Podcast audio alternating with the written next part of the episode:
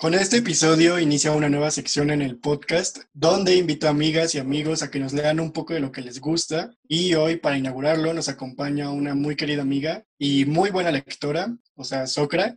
Hola. Y hola, ¿cómo estás, Socra? Bien, bien, estoy feliz de estar aquí, muy emocionada. A la distancia, por aquí, pues eso es otra. Estamos grabando esto por Zoom, entonces si se escucha mal, pues, pues ya no hay que hacerle, porque ya lo grabamos una vez y se escuchaba horrible. Yo me escuchaba horrible y esta es la segunda. Pero bueno, Socra, que an- antes de empezar, ¿qué nos puedes contar sobre ti? Ah, bueno, pues yo eh, soy estudiante de física en la misma universidad que tú. Me gusta muchísimo, muchísimo la ciencia ficción, es mi género favorito. Y pues soy una niña bastante, buena chica, bastante normal. Me gustan los videojuegos, ver anime, leer, ¿sabes? No tengo como nada en especial. No, claro que sí. Bueno, no sé, yo, yo te quiero mucho y es, o sea, creo que también es importante mencionar o contar, no sé, que nos conocimos, o sea, nos empezamos a hacer como que más cercanos gracias a- al interés en la lectura de ambos. Aunque, o sea, los géneros que nos gustan sean diferentes, eh, en gran parte yo empecé a leer ciencia ficción por ti y no te pegué tanto eh, mi gusto como el tuyo me lo pegaste a mí.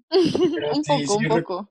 Sí recuerdo que te vi leyendo, bueno, que mientras tomábamos clases juntos en la prepa, sí leías, bueno, una vez leíste a Juan Rulfo y a Clarice Lispector, entonces ya, con eso me doy más que bien servido. Digo, ya, ya se ve en el título, ¿no? Pero, ¿qué nos vas a leer hoy? Bueno, pues eh, cuando me invitaste y me pediste que escogiera algo para leer, no sabía bien qué leer porque sí, como dices, no soy mucho de, de esas lecturas que tú tienes, pero pues bueno, estamos aquí para, para ver diversidad en la literatura y algo pues muy importante es el papel de Frankenstein en la literatura moderna y por eso escogí eso, porque es el primer libro de ciencia ficción así por definición que se escribió y curiosamente fue escrito por una mujer de 18 años en 1818. O bueno, o sea, entonces, si fue escrito por una mujer en 1818, supongo que no usó su nombre, o sea, tuvo que usar un seudónimo, ¿no? Sí, sí, lo publicó anónimamente, de hecho. Curiosamente busqué otros libros que hubiese escrito ella y encontré la primera página de otro de sus libros que se llama El último hombre y en la edición original viene El último hombre por el autor de Frankenstein y ya no viene más. Pues sí, bueno, es que igual supongo que para poder, no sé, que sus obras se preservaran, aparte de Frankenstein, que supongo que es como la más trascendente que, que tiene, pues está difícil, ¿no? Por el simple hecho de ser mujer. Yo la verdad no lo he leído, pues las únicas referencias que tengo de Frankenstein son las películas animadas o la escena en blanco y negro, donde Ujú. se ve ahí como nada más su cara y, o sea, que, Ese que ni hombre siquiera- verde. Ajá, que ni siquiera, como es en blanco y negro, ni siquiera sabes que es verde, pero ya sabes que es verde. sí, de Y- hecho. y caminando y todo, ¿no? O sea, y aunque nunca he visto esa película o no sé si es una película, es como un efecto Mandela. Sí, bueno, pues tienes razón. Es, es muy curioso que todos conocemos a Frankenstein, pero a la vez no lo conocemos en absoluto. Uno de los mayores errores es que se cree que Frankenstein es el monstruo, cuando en realidad Frankenstein es el doctor.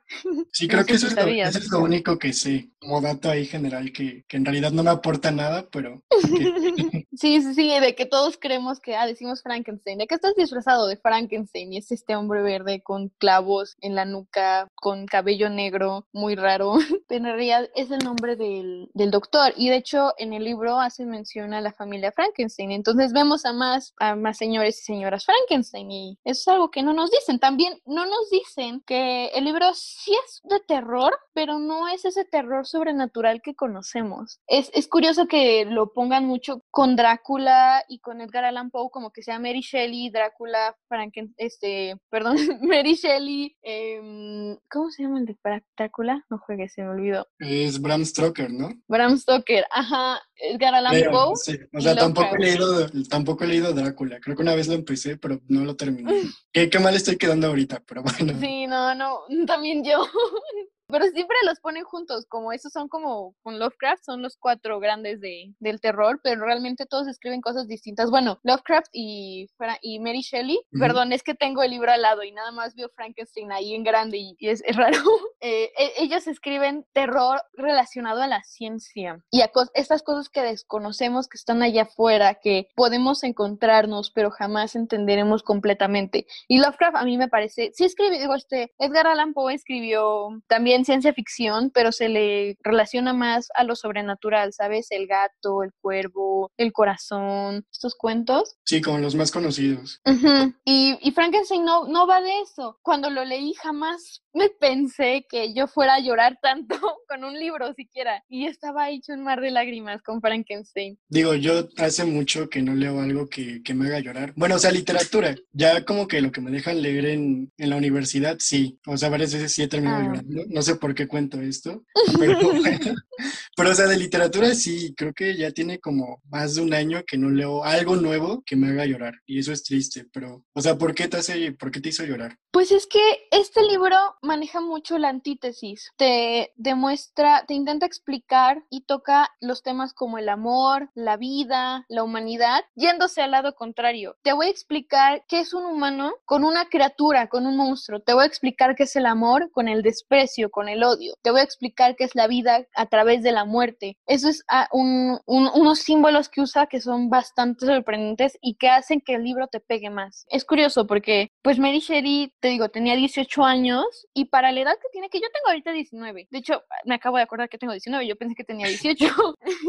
Pero ella para tener 18 años y escribir un libro así, aparte desde la perspectiva de un hombre, no hace tanta referencia a como que el proceso científico en concreto que normalmente nosotros relacionamos Frankenstein y el galvanismo al movimiento de los músculos creado por impulsos eléctricos, que seguramente pues es lo que, lo que conocemos, ¿no? Que Frankenstein nació a partir de que le pusieron los clavos y que los rayos y que, uy, electricidad. los rayos en, eh, afuera del castillo y lloviendo. Ajá, ajá, y que está vivo, está vivo. Y pues, pues no, no están así en el libro. De hecho, esa es como una parte, ah, es la parte que escogí leer hoy, porque no se enfoca tanto en el morbo en toda esta escena de, oh, pero como un zombie que regresa de la muerte. No, es, es más que nada el proceso de Frankenstein en sí, del monstruo. En este, ya ahorita que les lea el fragmento, podemos apreciar que el estilo del libro es más en torno a la reflexión, pero no solamente la reflexión del humano, sino también de la ciencia, que eso es algo súper importante y que es una de las partes claves por las que se define como ciencia ficción, porque reflexionamos sobre el impacto de la ciencia, a dónde nos puede llevar, a dónde nos ha traído, en dónde nos tiene. O sea, me, estás diciendo entonces que la ciencia ficción no solamente son robots matando humanos o humanos matando robots. o Digo, naves en el espacio y... X, ajá, naves en el espacio. Sí, no, no. El intro de Star Wars y todo eso. Sí, de hecho Star Wars no es ciencia ficción. ya sé, bueno, no sé, nunca he visto Star Wars. X. Pero sí, sí, sí, realmente la ciencia ficción, aquí fue donde empezamos a notar que podemos hacer una reflexión y pensar que cuál es, cuál es el nivel científico en el que está la sociedad en un cierto punto a través de la ficción. ¿Sabes? Realmente el, el término de ciencia ficción está mal traducido, podría decirse. Sería algo más como ficción científica, porque estamos tomando elementos de la realidad, las leyes que nos rigen a nosotros, a nuestro mundo, también rigen este mundo este mundo ficticio, pero lo llevamos a otro nivel. Y sí, normalmente el, el, género está relacionado con el terror, como por ejemplo Black Mirror. Sí, que vivimos en una sociedad. sí, sí, sí, vivimos en una sociedad que no da miedo como de, ah, no, me van a aparecer fantasmas en la noche o no voy a poder dormir, sino que es como un miedo más profundo, que, que no te va tanto como al corazón, porque a, mí cuando me da miedo algo en, en, plan de sobrenatural, de que de los demonios o invocaciones, siento como, como escalofríos en el pecho, en la espalda, pero ya con, la ciencia ficción lo siento como por dentro, ¿sabes? Como que se me entumece algo por dentro, es muy extraño y Frankenstein logra eso. Sí, o sea, y ahorita que mencionas lo de Black Mirror, yo, yo, o sea, he visto toda la serie, no es así como que diga, wow, qué gran serie. Yo creo que, aunque sí maneja mucho esto como de la ciencia ficción o ficción científica, como prefieras, es, pues es, o sea, yo creo que lo que da miedo es que sea algo que esté tan cercano, ¿no? Que, que, sabes que realmente en cualquier momento podría pasar. Bueno, no en cualquier momento, pero sí en un futuro muy cercano. O que tomen cosas de, de la realidad que, que, ya han pasado y que han pasado muchísimas veces en muchas partes del mundo. Digo, hay dos siglos de diferencia en cuanto a Frankenstein y Black Mirror, pero casi todo lo que he leído, o sea, de ciencia ficción, que es más como ciencia ciencia ficción clásica, casi no conozco la contemporánea, como esta mm, relación de la realidad con la ciencia y que aunque sea ficción también se rige bajo esta realidad, pero también, o sea, ahí es más como una, una visión futurista o quizá no futurista, ¿sabes? No, no, no sé cómo decirlo ahorita. El, el y, y si, y si pasara, ¿no? Como el, o, el más bien si tendría que pasar o tendría que pasar que, para que lográramos esto. Y a veces he pensado que nuestras ideas del futuro, realmente la, la tecnología, lo que logra alcanzar es eso que se escribió hace siglos de cómo tendría que ser ahorita no sé, sobre todo en películas, que no es como que el mejor ejemplo, tratan de validar ese, ese discurso que se tenía de la humanidad hace dos siglos está bien, ¿no? Y posiblemente sea muchísimo mejor que, que, cualquier discurso que pueda salir ahorita, pero no sé, ya no sé qué tiene eso que ver. Pues creo que sí tiene mucho que ver porque imagínate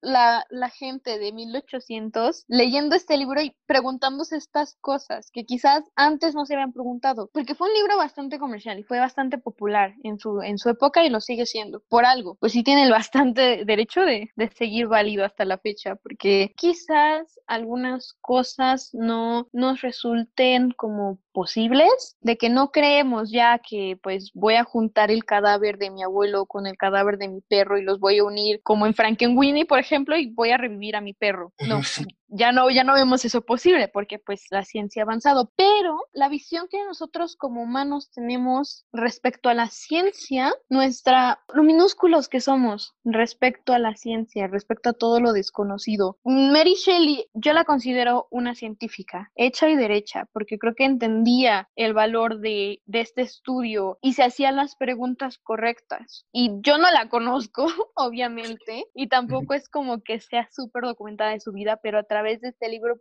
se puede sentir su esencia, se puede sentir cómo era ella, qué es lo que opinaba, cómo se sentía respecto a la ciencia. Hay unos, unas partes bastante bonitas, unos fragmentos del libro, donde habla sobre la ciencia de una forma tan, tan, tan, tan bella, que sí se, la, se las leí a mis, a mis compañeros de la facultad porque me, me, me sorprendieron y, y no podía creer como una chica de la misma edad que yo, hace 200 años, se preguntaba estas cosas, de que nosotros sabemos tanto de, del universo como una hormiga sabe del sistema solar quizás. Algo que, que recuerdo que me habías contado en la primera vez que intentamos grabar esto, no, no se puede dudar ni siquiera eh, hacer menos esta parte científica que mencionas, de todo lo que expresa, como esa parte más humana o quizá más sentimental que yo creo que también haría llorar a cualquiera, y lo que tiene que ver con la propia creación del monstruo eh, que acababa de sufrir un aborto, ¿no? Ya, ya verlo así y pensar en el propio monstruo, no sé, o sea, yo eso neta no lo sabía y sí me dejó pensando muchísimo. ¿Tú qué piensas de eso? O sea, ¿crees que sí hay como mucha relación entre ese acontecimiento de su vida y lo que tiene que ver con Frankenstein? Sí, definitivamente. Em, creo que es muy revolucionario porque normalmente nosotros leemos a autores, hombres blancos, ya sabes, en el canon, en, en el clásico y más en textos científicos, pero nadie,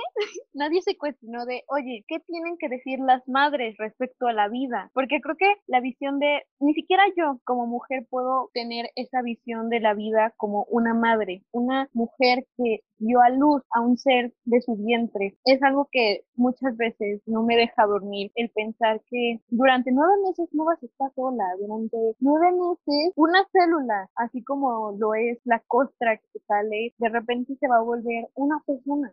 es, que, es es muy, muy extraño, no sé, o sea, imagínate de, de repente tú crear una conciencia, ni siquiera un cuerpo, ¿sabes? Una conciencia. Y ahí es donde pues te pueden entrar las preguntas de qué es la conciencia, pero también en la fragilidad de la vida. Quizás incluso todavía no, no conoces a ese ser humano, sientes una conexión con ese, ese, esa nueva persona y de repente se pierde, se pierde de una forma violenta. Debe ser una experiencia como ensordecedora, no, no sé cómo describirla porque no quiero ni imaginarme, ha de ser como muy gráfico y te ha de, te ha de dejar marcada. Eh, las mujeres que pasan por eso deben de ser mujeres muy fuertes. No, no, no me imagino y no, no le, no, no, no, no. Es que es, es un tema bastante como delicado, no sé. Sí, sí, sí. Creo que sí, la, la visión que tenía Mary Shelley gracias a sus, a sus experiencias, tanto lo que le pasó con su, con su hijo, como esa relación entre la vida, la muerte y su acercamiento a la ciencia que seguramente Mary Shelley era una, una chica muy ilustrada para poder pensar estas cuestiones tan profundas en torno a nuestro papel en la creación en general. Porque también hace, no muchas, no muchas, no es un, un, un libro de, de, que sea una metáfora de la Biblia, no, pero hace bastantes referencias como a la Biblia, a todos estos conceptos de la creación, de Dios, de, de Adán, de, de, los ángeles caídos. Es, es, es una mujer que tenía una visión bastante interesante y quería con este fragmento que les voy a leer, lo escogí porque el libro me parece una montaña rusa de emociones. Este, este, este momento en específico es, es cuando está subiendo en la montaña, que vas lentamente subiendo, subiendo, no, no, no puedes ver la, la cima, sabes que ya va a llegar y justamente cuando llegas a la cima y puedes ver todo el paisaje, el horizonte, y a pesar de que, de que lo estás viendo, no, no presientes completamente qué es lo que viene y aún así te toma por sorpresa. Entonces, este fragmento me parece un parteaguas de la historia, no solamente para Víctor, no solamente para la criatura, sino para, para el lector, porque aquí se denota el egocentrismo quizás del humano. Podemos irnos por un mal camino en la ciencia, podemos tomar malas decisiones, vernos cegados por nuestros propios deseos, nuestro deseo de fama, incluso quizás todo nuestro egocentrismo, y aún así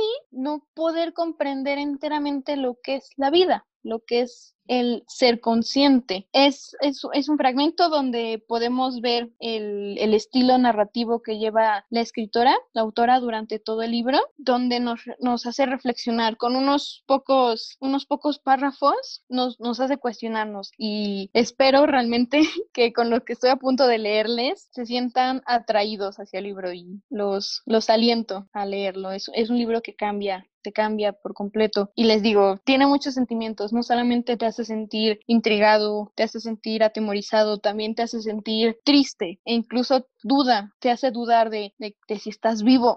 O de por qué estás vivo, supongo, pero ahora sí, también. por favor, léenos. Ok, ok.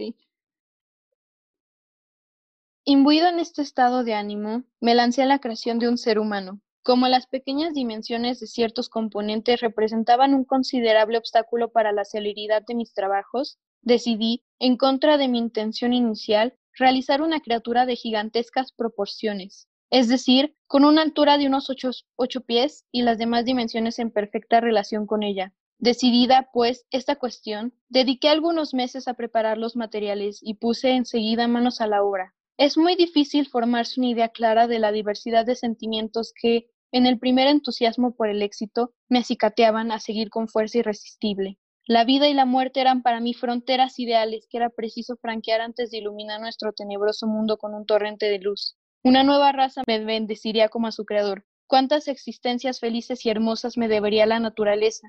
Ningún padre merecía con mayores motivos que yo la gratitud de sus hijos.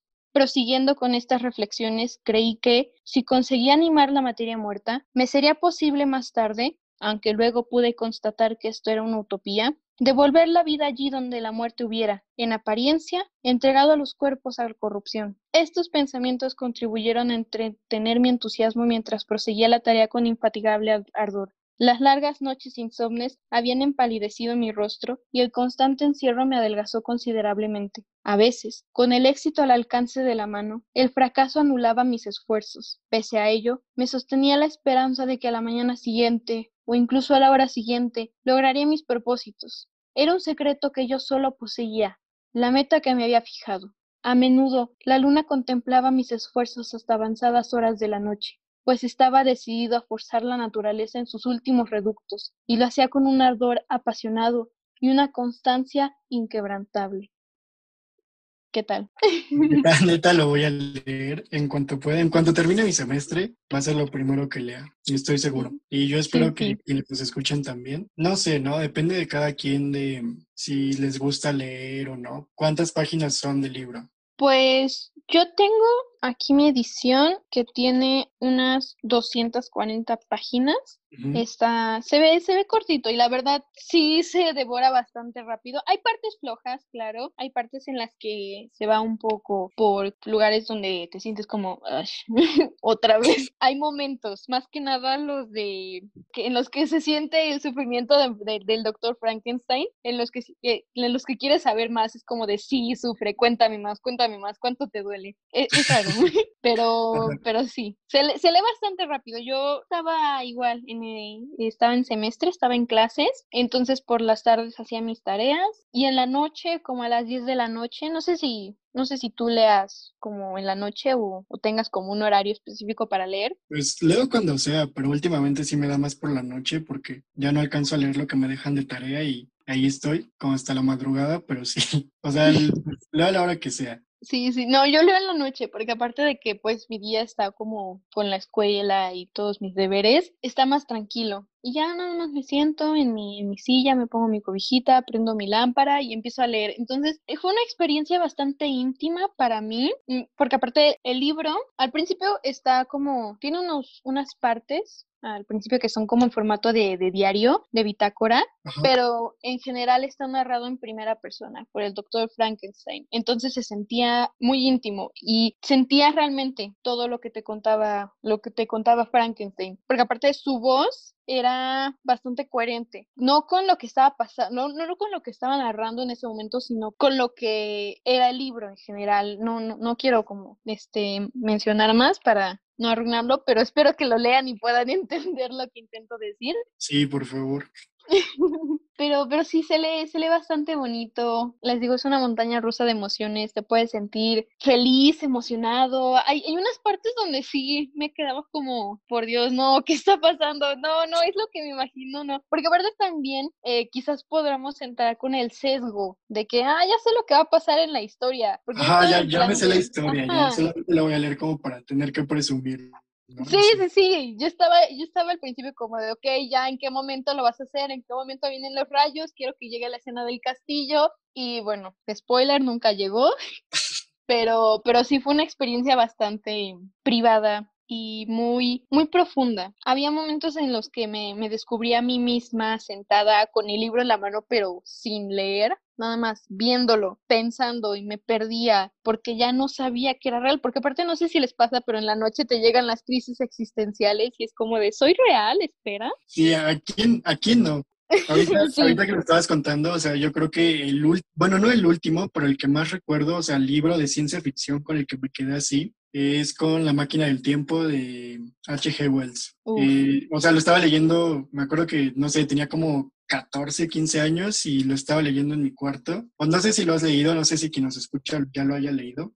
Sí, Pero hay una parte donde, o sea, están persiguiendo al protagonista y yo estaba en mi cuarto, o sea, así, sin luz, con los ojos ahí muertos a todo lo que da, leyendo cómo alguien corre por su vida y en eso entró mi mamá y, o sea, literalmente solté el libro y grité y todo. Entonces sí, no sé, la, la, ciencia ficción es muy, es muy bonita, tengo que leerla más. Sí, y más, más la clásica, porque también eso es chévere, que hay diferentes eh, géneros, subgéneros de ciencia ficción y, y hay, hay, personas que no leen ciertos géneros porque les parecen muy pesimistas en torno al futuro, en torno a la sociedad y curiosamente son los que terminan siendo más reales.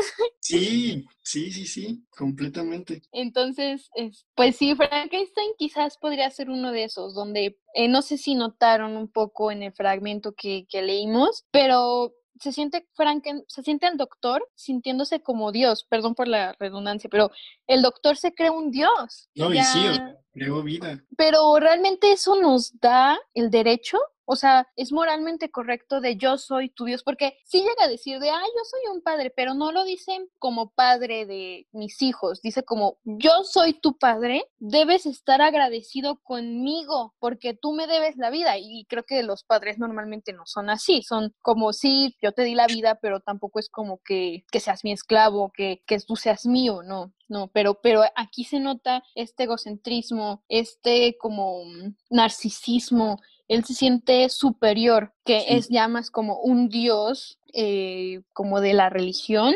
no, no, no, no sé. Mucha gente menciona como que relaciona este libro con que, oye, quizás estos fueron los principios de, de la inteligencia artificial de, de, los robots, ¿sabes? De que creamos conciencia y hasta qué punto nos pertenece, hasta qué punto son nuestros. O sea, hasta qué punto alguien es humano, ¿no? O sea, ¿qué es un, ¿Qué es un humano? Y sí, no, sí, sí me imagino realmente a una, a un científico en unos, pues, ya 10 años creando a, a su personita y diciendo de, pues tú me debes la vida porque yo soy tu Dios, no soy tu creador, soy tu Dios, porque eres un humano, eres, eres una conciencia. Y están estos debates morales de que es que, bueno, no morales, sino más bien filosóficos de qué es la vida, qué es la conciencia, para qué es la vida, cómo funciona, qué, qué, cuáles son los derechos, qué es, qué es lo que, qué es, qué es lo que yo te debo a ti, tú me debes a mí.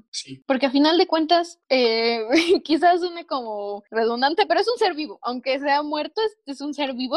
O sea, si con esto no les dan ganas de leer Frankenstein, no, no sé qué les pasa. Y pues, Socra, muchas gracias por, por venir, por Zoom, pero por venir. no, gracias por invitarme, por Zoom. Espero que les haya gustado y pues nada, nos, nos escuchamos el siguiente lunes.